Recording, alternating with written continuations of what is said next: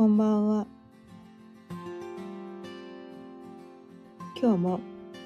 6時になったので、ちょいわろうかんの夕飲みほろ酔いトーク、やっていきたいと思います。今日のお題は、制限を楽しむというお題でお伝えしていこうと思います。まあねこの音声ではまあ私あのいろいろねこう学びが好きでいろいろ日々学んでたりするんですけど、まあ、そこでね学んだことをただ学ぶだけだとねそこでこう流れが止まっちゃうけどのね音声配信とかいろんな形でね誰かにお伝えすることでそこで循環が生まれるなと思って。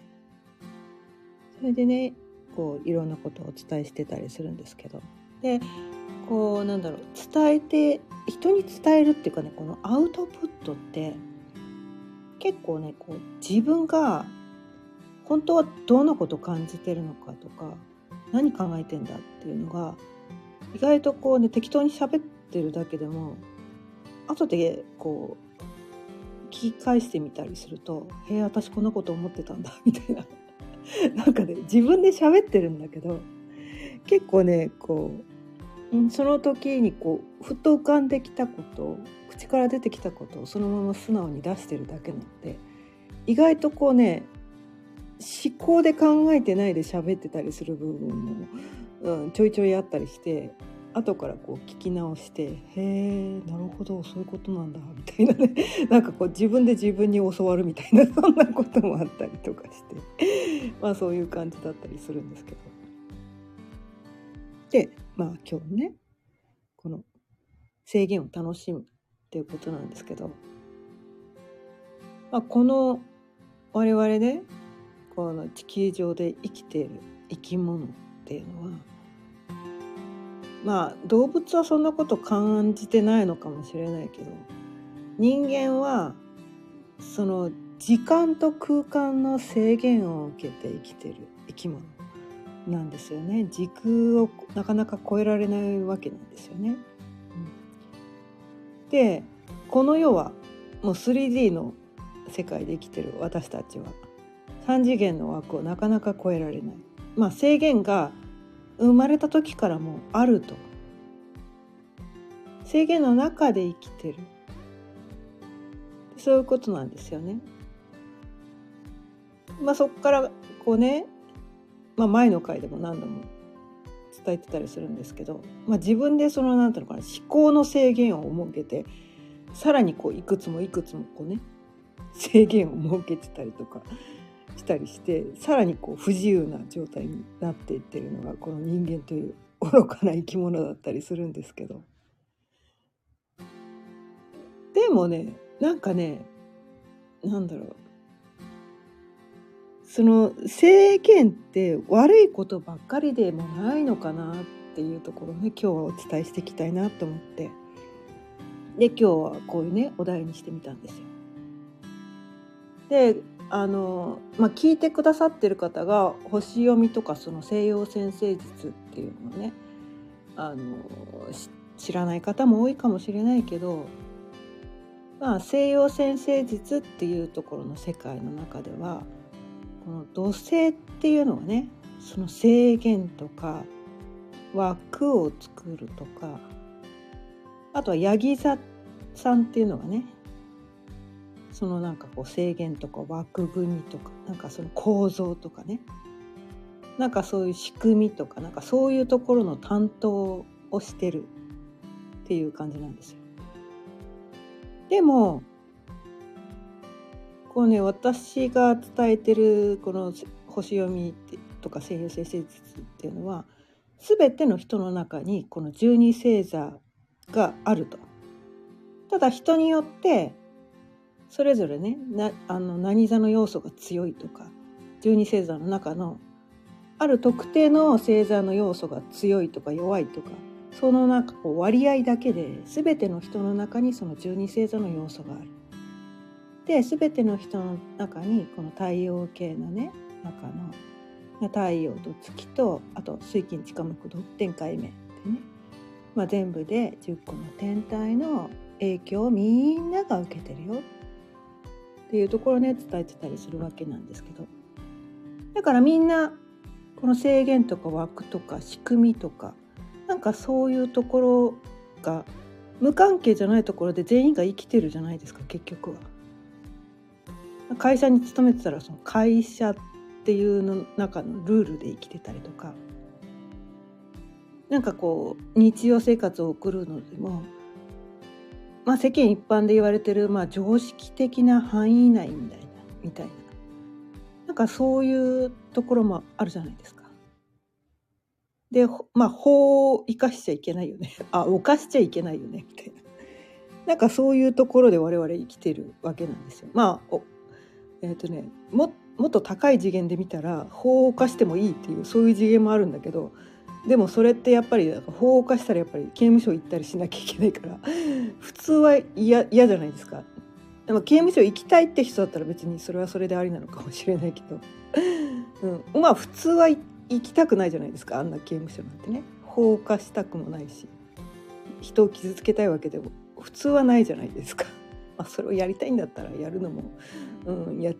あのね高い次元で見るとこのねそれはそれでもうその人がやりたくてそれがやりたくて生まれてきたんならそれをやるしかないっていう人もいるのかもしれないけどちょっと私はねそこにいないので そういうのがちょっとややっぱり違うかなとか思ったりするんですけどまあいろんな制約がある。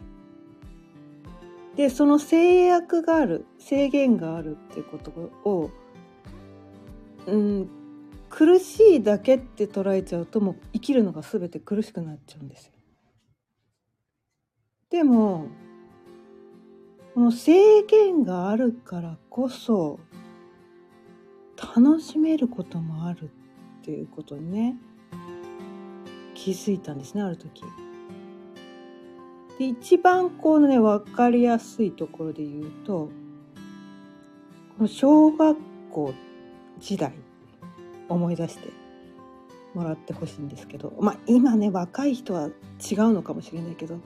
我々こうあのね私今年あのごご今年56になっちゃう、まあ、まあ今55歳なんですけど、まあ、昭和時代にね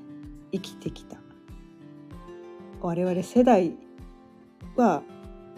この小学校時代の遠足ですね。遠足。遠足でもうねおやつ300円以内持ってきていいよみたいな。なんかそういうルールがあったんですよ。遠足の時ね。今は違うのかもしれないけど。今もう息子たちももう荒さだから今の現代がの世の中がどうなってるかなんか全然わかんないんですよ。まだ孫もいないしね。だからそこら辺のことは全然わかんないから今今のことはとりあえず置いといて。まあ昭和の時代っていうのはその遠足の時はね300円までおやつ持ってきていいよとかで必ずこのクラスの男子が聞くわけですよ。先生バナナっておやつに入るんですか？とかいうねちょっとなんかこう漫才のネタになるような なんかそういうことがあったりするんですけどでこのね300円という制限があるわけなんですよね。でもうそれがねその制限があるからこそめちゃめちゃその当時まだ小学生の時代って300円って結構大金なんですよね。普段そんな300円分もおやつなんか親に買ってもらえないんですよ。まあ裕福な家庭の子はそうじゃないのかもしれないけど我が家はねもう普通の庶民だったんでそんな300円もおやつに使えるなんてそんなの夢のまた夢みたいな そんな世界で生きてたのでその300円分もおやつが買えるっていうそのなんかこうそれがめちゃめちゃねすごくね楽しかったわけなんですよ。なんかその制限があることによって枠があることによってその300円の中でいかにこのね自分がこう好きなおやつをどういう組み合わせで買ったらその300円の中に収まるかっていうのを、めちゃめちゃ考えるわけなんですよね。でまあもうこれね個性がすごく出るなと思ってて遠足の当日になると気づくんですけどそのねこの自分だけが食べたいおやつをひたすら買う子もいるんだけど自分はこれは外せないっていうおやつも買うけどこれはお友達と分ける分って言って買う人もいるんですよ。とかあとは仲のいい子がこれが好きだからこれ一緒に食べたいなと思って買う子もいるみたいなそのシェアする分も考えてその300円の枠に入れる人だったりそこでなんかねそのね人のね性格が透けて見えるっていうなんかねそそれがすごく私ね興味深かったんですね。で女の子にはあまりいなかったんだけど男の子とかもう駄菓子屋でもう自分が食べたいものをひたすら数もう質より量みたいな感じでめちゃめちゃおいっぱい買ってくる子がいたりとかでもなんかこうねちょっと裕福な子だったりするとそんなそんなんていうかな普段こうおやついっぱい食べさせてもらってるから別にその時に目いっぱい食べる必要はないからって言って1個だけちょっとね高めのおやつ1個だけ持ってきてる子とか なんかねそのね家庭のその経済状況も見えてみてきたりとかなんかね私の中にそのね制限っていうとすぐねそのね小学校の遠足の時のそのおやつの300円っていうのがすぐパッと浮かんでくるんですよね。なんかね私はその時すごくなんか買い物楽しんでたなって思うんですよ。今思えばね大人になってみれば300円なんて大した金額じゃないんだけど当時にしてみるともう大金だったんですよね私にとって300円っていうのは。その中でこうね自分の好きなおやつ買っていいって。もうめちゃめちゃあの時幸せでした。300円分おやつを買える自分っていうのがめちゃめちゃ幸せだったんですね。なんかそのね時の感覚があるからなのかまあ結婚した当初まだ旦那のお給料も少ない。でもで当時はね社宅とかに住んでて、えーまあ家賃はそんなかかってなかったんだけど社宅って超ね昭和昭和40年代に 建った社宅とかだったからもう超ボロくて超なんかこうなんて住み心地の悪い風通し悪いみたいな。日当たりまあ日当たりだけはよかったか。もう壁コンクリむき出しみたいな。カビすごいみたいな。お風呂とかなんだろう。あのななんなんでかカチカチカチって言ってこうあの元栓開けてカチカチカチって言ってつけるなんかこう浴槽の隣にこう風呂釜があるっていうね。なんかそういうやつで床はコンクリートでなんか知らんその排水を良くするためにこのコンクリートむき出しでなんか勾配がついてて。でコンクリートむき出しだからそのままこうそこは冷たすぎるしなんか普通のなんかこう風呂シートとか引けないからみんなね各家庭すのこ引いてるよね。風呂にすのこ引いて入ってたみたいな。そういう超超なんかもう古くてこう超しょっぽい社宅に住んでて安くていいんだけどもうこんな社宅早く出たいとか思っててこう早くこう自分の家が欲しいと思ったからめちゃめちゃ節約してこう家を買うための頭金貯めようと思ってこの家計をめちゃめちゃ節約してたわけなんですね。で食費をねすっごい節約してもう家計簿家計簿もね1円単位でこう計算して1週間の食費は5,000円とか言って決めて みたいな。なんかそんな感じでそうなんかねその予算内に収めつついかにこれね美味しい食事を作るためのでもほら健康私健康オタクだったんで 健康は損ねずいかに健康的な食事バランスの良いねバランスのいい食事を作りながらいかにこの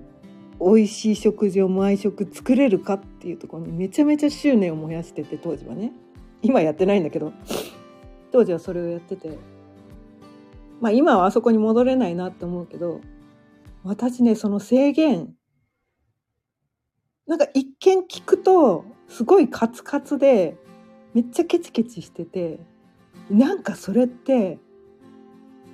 めっちゃみすぼらしくてみいつも惨めな思いしてたの？って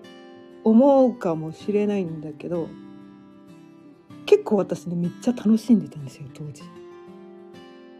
その制限だから頭金を早く1,000万食べたいって思っててでも旦那の収入はまだ4500万の頃です。でも私ね年に250万貯めてたんですねその中で。だから200万とか250万で1年間こう家計を切り詰めて生きてた時期があってで4年半ぐらいでね1,000万貯めたんですよね頭金。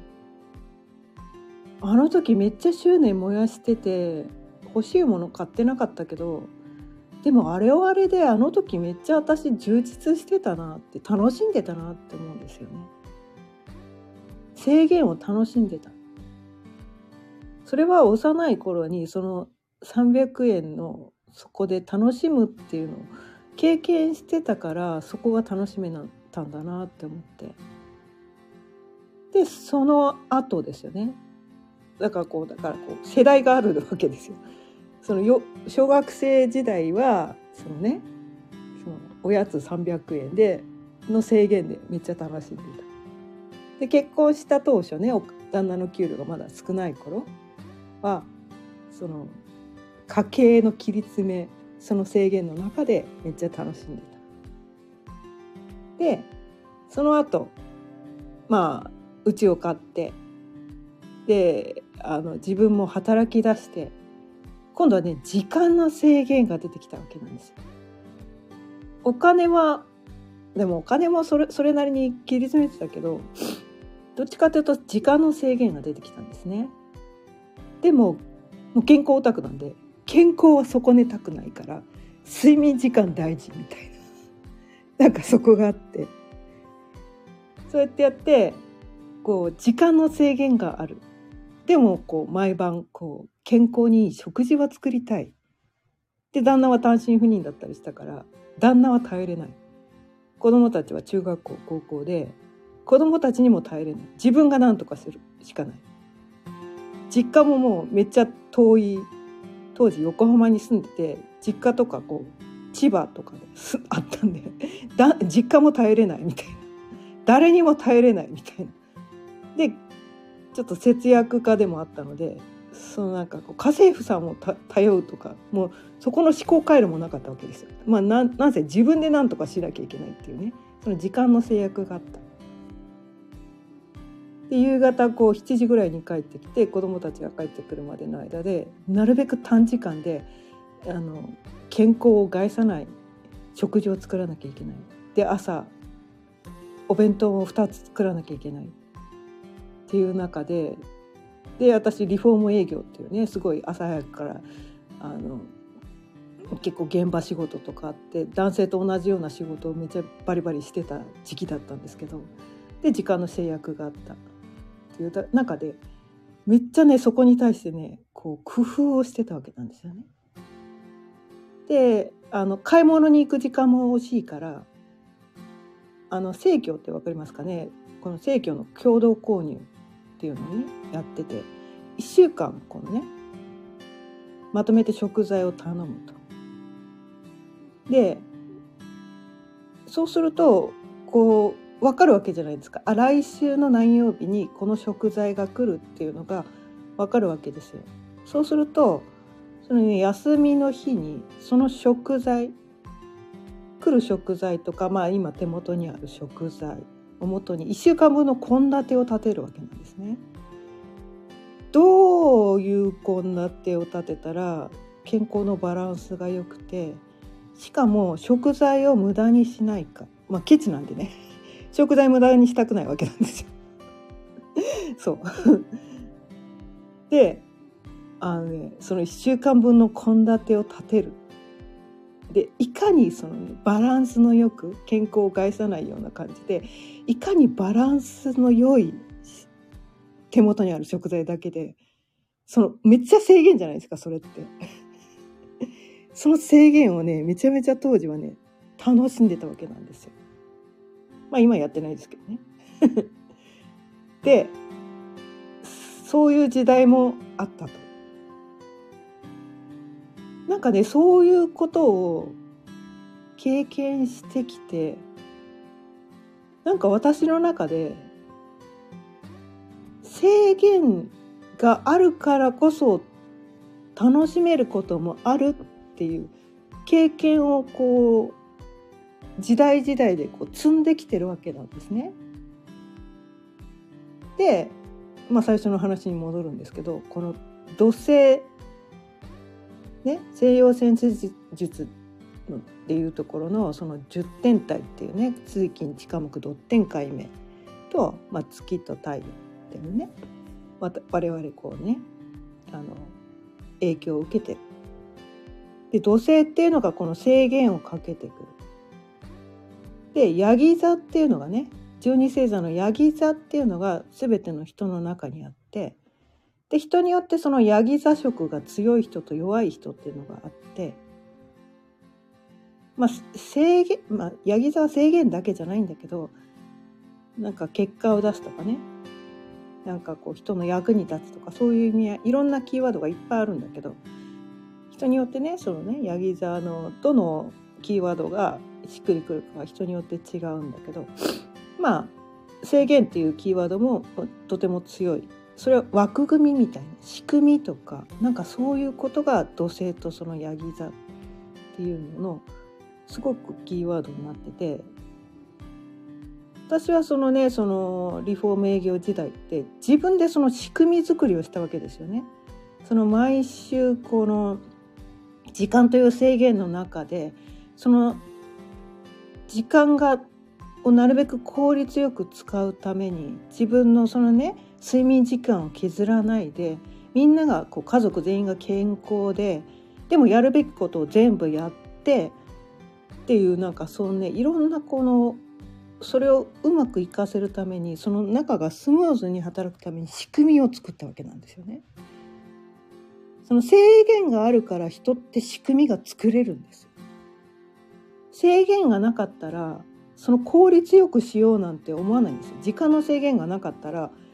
誰も効率なんて考えないしお金の制限がなかったら誰も節約なんて考えないしね？でも制限があるって思ってこうねこの夢の実現のために1,000万貯める。私の場合はねそのね家を買うために1,000万食べる。貯めるっていうその目標があったからなんかそこに対してこう制限があっても楽しめたわけなんですよね。でリフォーム営業時代はその家族自分も家族もみんなが健康でこうなんか滞りなく日常生活がスムーズに行いたいで自分の仕事もいい加減にしたくないっていうそこをスムーズにするために仕組みを考えた。なんかね土星とかヤギ座とかってそういうことなんですよね。だからこう一見こう制限っていうと苦しいことだけのような風に考えちゃいがちなんだけど制限があるから人って工夫ができるようになるんだよねって。制限がある中でその中で自分が幸せになるためにこのや自分がやりたいことをやるためにどうしたらできうまくいくのかなって考えられるってことなんですよ。でそれがうまくいくと人ってねめっちゃ楽しいんですよね。楽しいんですよ。でも好きにしていいよ何でもしていいよって言うと意外と人ってどうしていいか分かんなくなるんですよね。もう何の制限もないから何でもしていいよって言うと逆に人って何していいか分かんなくなるんですよ。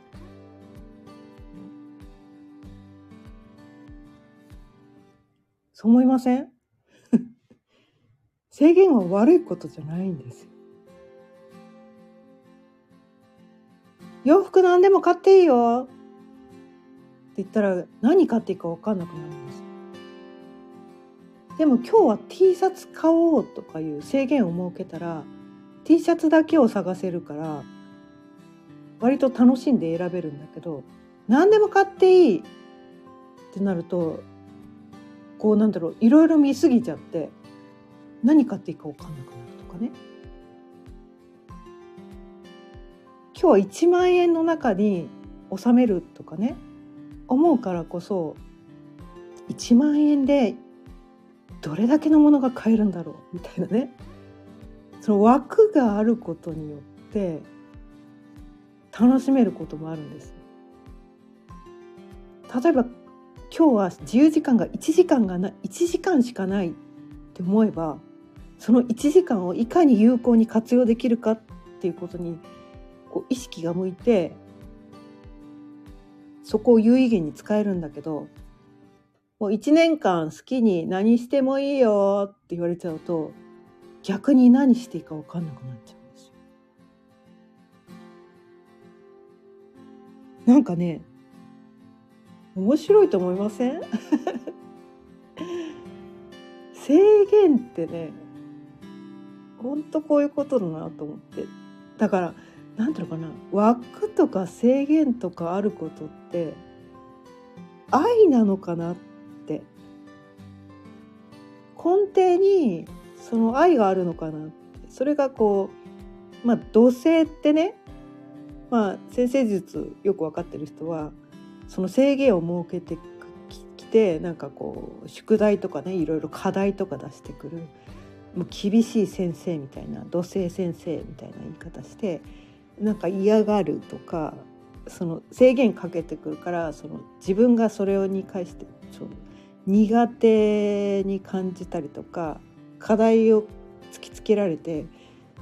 そんな苦手なことやれって言われてすごい嫌だとかね 思いがちな天体だったりするんだけどで八木津さんっていうのはねそのこのまあ1年会社で言うとね今期の成績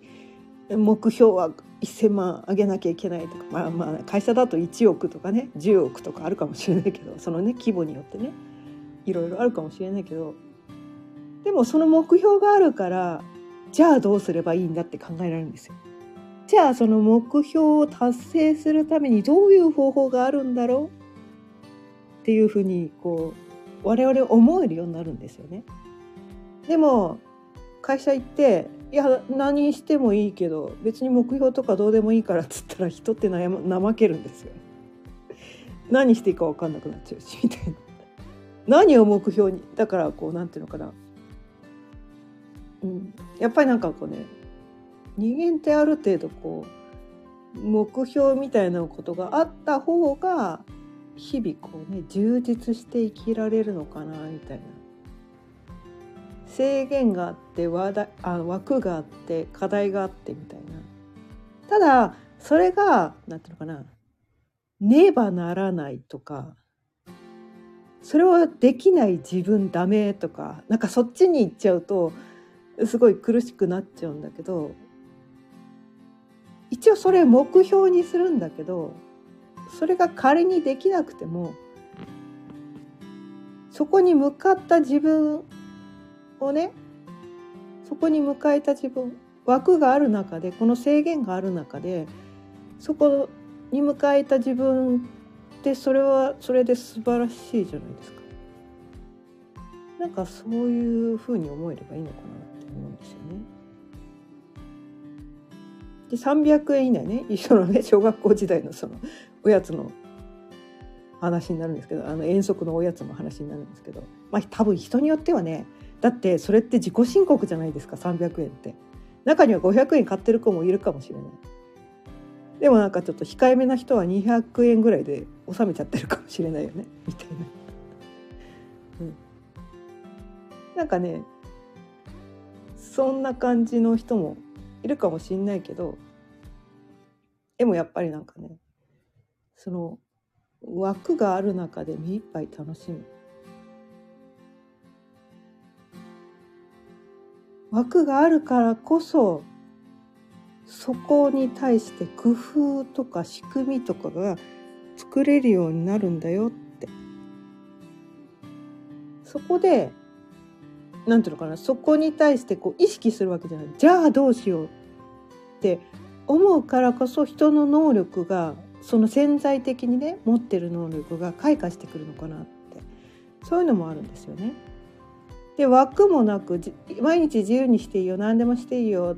あの何もしなくていいよ自由あのダラダラしてていいよって言ったら能力は開発されないわけなんですよ。こう1時間以内にこれを達成しなきゃいけないと思ったらえなんとかしなきゃと思うと今までその、ね、潜在的にの持ってたこう、ね、自分の中こう能力とか今自分が持ってるこの才能とかをなんとかうまく使ってなんとかしようとするわけなんですよね。今までその使ってなかった能力っていうのがその瞬間だってもう何とかしなきゃいけないって追い込まれることによって人の能力って開花するんですよ。でそれまではそれが埋もれてた能力かもしれないけどその制限があってこう追い詰められることによってこの能力が開発される開花開花する今まで埋もれてた能力がなんかそういうのもあるのかなと思って。まあ、ただね毎日毎日それを生きてたら多分苦しくなっちゃうと思うので。であと年代的にもね若い頃はそういうこう制限をねこうめちゃめちゃあのなんかこうギリギリで生きていられる年齢域っていうのが やっぱりあって。まあまあまあ今私の年齢ではもうできない。多分ね45歳ぐらいがねどうやらこの先生術の世界でも、まあ、45歳ぐらいが、えー、あの限界なのかなっていうのを言われてて、まあ、人に、ね、それ個人差があるから別にそのね80歳まで限界まで働けますっていう人もいてもいいんだけど。